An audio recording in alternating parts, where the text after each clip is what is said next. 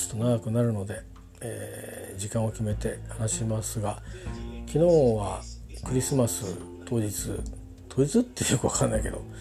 えー、別にまあ僕信者じゃないのであれですが、えー、ちょっと出かけてきました。あの基本的にステイホームしてるので例外的なことなんですけど、えー、ちょっとね今うんシアンシアン？うんなんかいろいろちょっとこう困ったなと思うことがあって、ま、専門の方に、えー、ご相談をしに行ってきました。まあ相談なんでね、えー、別にそれが唯一の会というわけではないんですが、まあ、でも少しあの一歩前の道が真っ暗だったんですけどああそういうことなのかと。とりあえずあの出口はまだ見えないんですけどあのとりあえずこういう風な方向でこういう分岐があるけどこういう風な方向で、えー、行くということで腹をくくった方がいいんじゃないですか？みたいな感じの自分の中のなんかこう理解みたいのが、ね、特進をしたというかうん好ましくはないんだけどまあましな選択なんだそれがというのは理解できて。まああのいろいろね、あの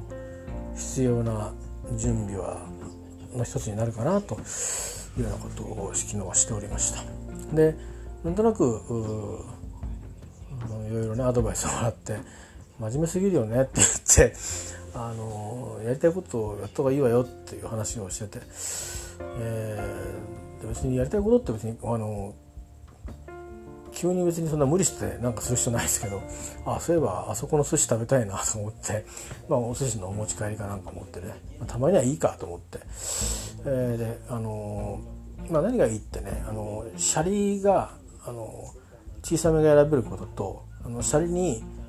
酢飯がたくさんかかってないっていうね。でもともとシャリがあったかいっていう。あの、ね、シャリはねあったかくなきゃいけないんですよね。冷たいシャリはあのダメなんです。あの分かるかなこれ、まあ、いいんですけどね。あのそれでまあ持ってくるから冷えるんですけどでも明らかに冷やしてあったあの酢でいっぱいにしたなんか酢飯はダメなんですよ。僕は。あのだから家でやる手巻き寿司のよっぽど美味しいんですよね。実はね。まあいいんですけど。でまあそれ持ってこうなんとなくあの旗から見てるとですよ。でちっちゃいなんか袋に変なちっちゃいぬいぐるみが入ってて、えー、こっちに持っててなんかどっかまるでなんかあのこれを持ってお孫さんのうちに行くかのような手になっててですね、えー、なんかあのあのちょっと寂しくない人のふりして帰ってきましたけど。あのそういうわけじゃないんですけどね。狙いはね、えー、でもまあそんな感じで。であの今うんと本当にあのお孫さんにあげんじゃないのかなって思われそうなぬいぐるみを昨日は買ってきまして。まああんまりぬいぐるみドナルド・ダックのぬいぐるみを頼んで買ってきてもらったこと以外あの今までなかったんですけどうんなんかねあのこのぬいぐるみはねちょっとねいてね癒されてますよ。なんかあのこれリラックマンね黄色い鳥ってやつなんですけどね。リラックマンよりもあのこの黄色い鳥が好きなんですよ僕ね。何ですかね。なんかあのいろいろ漫画があってリラクマって基本的にあの笑ったり寝てったりとかって表情いくつか決まってるじゃないですか。でこのこの子は 結構パパパパこう喋ったり怒ったりなんかこう変な豚っ放してみたりで可愛いんですよねなんかね。表情があって。でちょっと僕変わったキャラクター好きなんで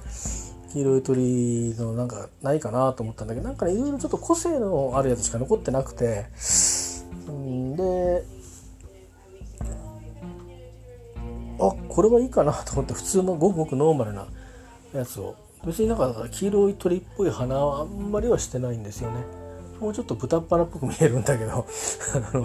でもまああのちょっとなんかねほっとしてますよ。なんかあの子供の時に体験してないから分かんなかったんですけど子供たちが食べに行く時にねぬいぐるみ必ず持ってってもう擦り切れるぐらいになるまで寝る時も一緒に泣いて寝てるしそんなにぬいぐるみ必要みたいな思ってたんですけどあのー、なんかこの年にしてだからおばあちゃんとかが猫とか犬とかあの、まあ、馬でもいいんですけどあるいは動物のロボットとかね、えー、喜ぶっていいじゃないですか。あのでいやあんなの子供騙しなんじゃねえかなってどっかちょっと思ってたんですけど、まあ、なんとかセラピーっていうのがあって犬とかはま確かに生身の生きてる人間だからだけど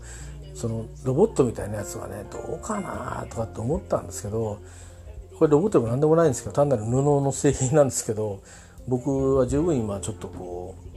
うこれがなかった時よりもなんかちょっと心が丸くなるかなって見るたびになんか丸くなるかなって気がしてあの一人しかいないんですけどあのなんか一人じゃないかのような気になってああやっぱりそういう意味があるのかなってあの思ったりしてまあアイデンティティってこともあるんでしょうけどね。僕の場合はこれは単にあの癒しっていうかなんかなんかなんかこう擬人的でもいいからなんか生きてるものが近くにいてくんないかなっていう。さすがにね基本的にほらあんまり自由にどこでも行けないでしょ今。で僕の場合は特にそうなんですよね。自分の勤め先のあの事情もあって決まりもあって。だから今この時期は基本的にそれこそあの非常事態宣言の時と同じような生活してください的なことを言われてるんですよ。そういう言葉ではないですけど、えー、ほとんどステイホームですよね僕は4月から基本的にそうしてきたんですけど不要不急以外は出ないっていう、昨日はちょっと例外ですかね、まあ、昨日はちょっと、うん、必要な相談だったんで、えー、やむを得ないかなと思いますけど今日はあのもう朝から起きてるんですけどずっと喋り続けてるんですけど なかなかうまく取れなくて、えー、まあそんな感じです。えーとあとはねまあ仕事はうんまあ目立ったことは何も起きてませんがまああの仲良くお世話になってます。まあ、来年もすぐには何かないかもしれないしあるかもしれないしまあやれることをしっかりやっていくというだけかなと思って、えー、あんまり先の方まで見ないようにしていきたいとは思ってますけどね。まあ一歩一歩、えいろんな期間はリミットがこうありますけどまあ気にしたところで所詮、うん、仕方がないですからね。もうあのこれからキャリア終わっていく世代なんですけどでもすごい先輩たちがまだまだ働いてんですよね。びっくりするんですけどたまに名簿見ると。あの自分たちはなんかいろんなところに応援に行く部署にいるんですけどで一応なんか専門の現場っていうのは当てがわれるんですよ。おおむねそこで固定されるんですけどもうえまだいるいらっしゃるんですか？みたいな先輩が 働いてるので、えー、いやいやいやとまだまだこれからだなと思ったりすると、まあ、若い人も年上の人もいるとこなんですけどね、まあ、そんな感じです。であとまあ、えー、プライベートの方はねいろいろあります。いろいろあります。本当は。自分のこと家族のこといろいろありますけど、うん、まあなるようにしかならないでしょう。ということで、えーあのー、晴れのち曇り時々雨一時雨、えー、時々ところによってはあ氷が降るでしょうとか、えー、まあなんかそんな感じですよ。はい、えー、そんな感じでおります。ということで、えー、あうまくまとまった。10分以内。に、えーね、最近朝喋ってたんですけど通勤の時のあれをちょっとこのところちょっとギリギリに出てったりしたんで喋ってる余裕もなくやっておりませんでした。が例えばあの猫はね昨日19時20分ぐらいに、えー、夜ご飯食べてました。あれいるのかなと思って見てあいねえなと思ったら出てきてなんか食べてましたね。なんか入ってたかな？入ってないのに食べてるってちょっとちょっとちょっとあの認知症入っちゃった猫なのかなとか思いながらでも食べてたな。一生懸命。だから多分なんか少し少し入れたんじゃないですか。やっぱり年齢に合わせた量。僕から見てこんもり見えなかっただけで。かあの生のあ生タイプの餌が入ってたかもしれないですけどね。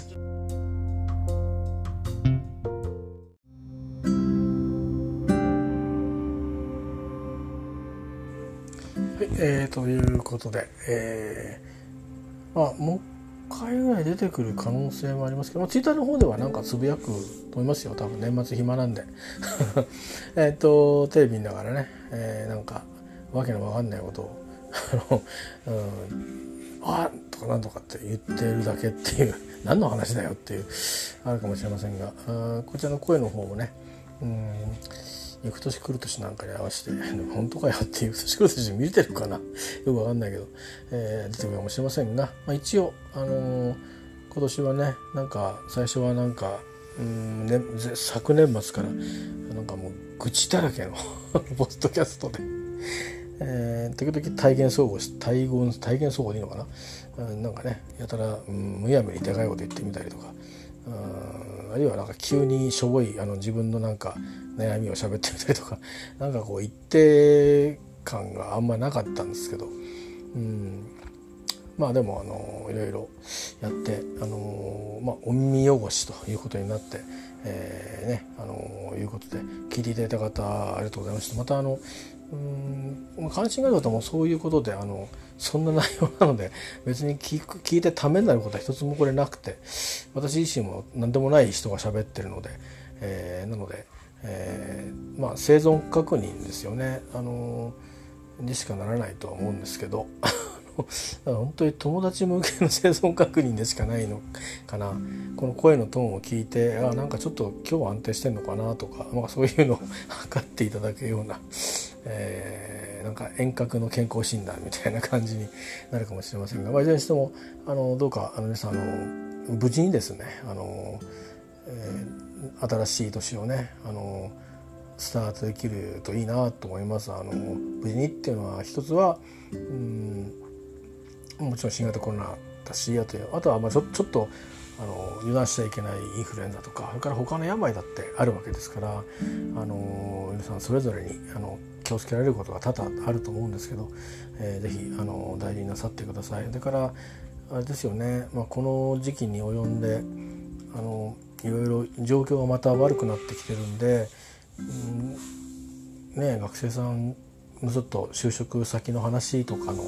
ちょっと変動がねあったりしたら心配だったりして何事もないことを願ってます強く、えー、我が家も我が子もそういう立場なので、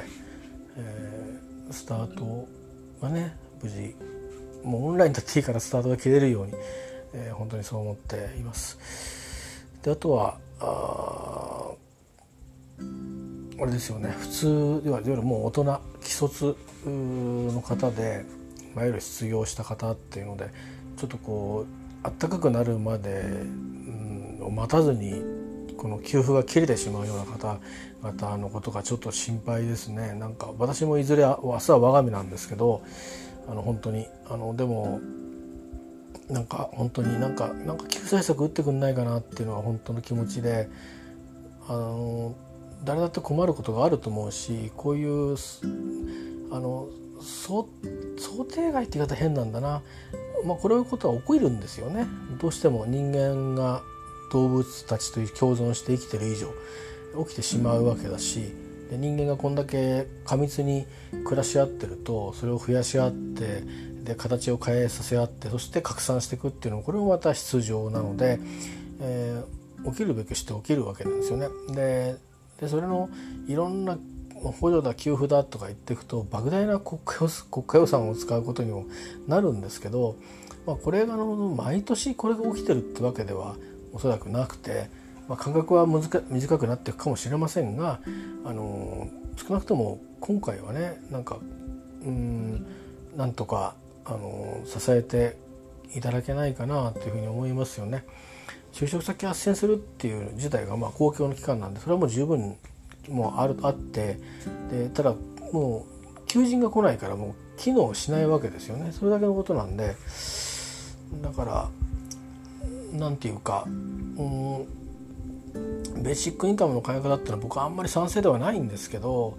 うん、そういう人たちにはもうベーシックインカムとしてえの先行例としてね実験例として給付するとどうなんですかね。分かんないですけど。いくらになるのかね。8万人とか言ってますかね。8万人に、えー、8万人にえっ、ー、とまあ例えば7万円を支給しますと。ね。いやいやそれが妥当な金額か分かりませんよ。ざっくり言ったわけですよ。そうするとえっ、ー、と、えー、なんですか？えっ、ー、と7万7万人。えっ、ー、とどれぐらいになるの？どれぐらいなるのってえー、49の10の8乗？49億円本当？ってるだけどまあなんかそんなぐらいの予算があればどうにかなるわけじゃないですか。ねあの、確か予備費って何兆かつけてましたよね。確かね、うん、出してやってくださいよっていう感じですよね。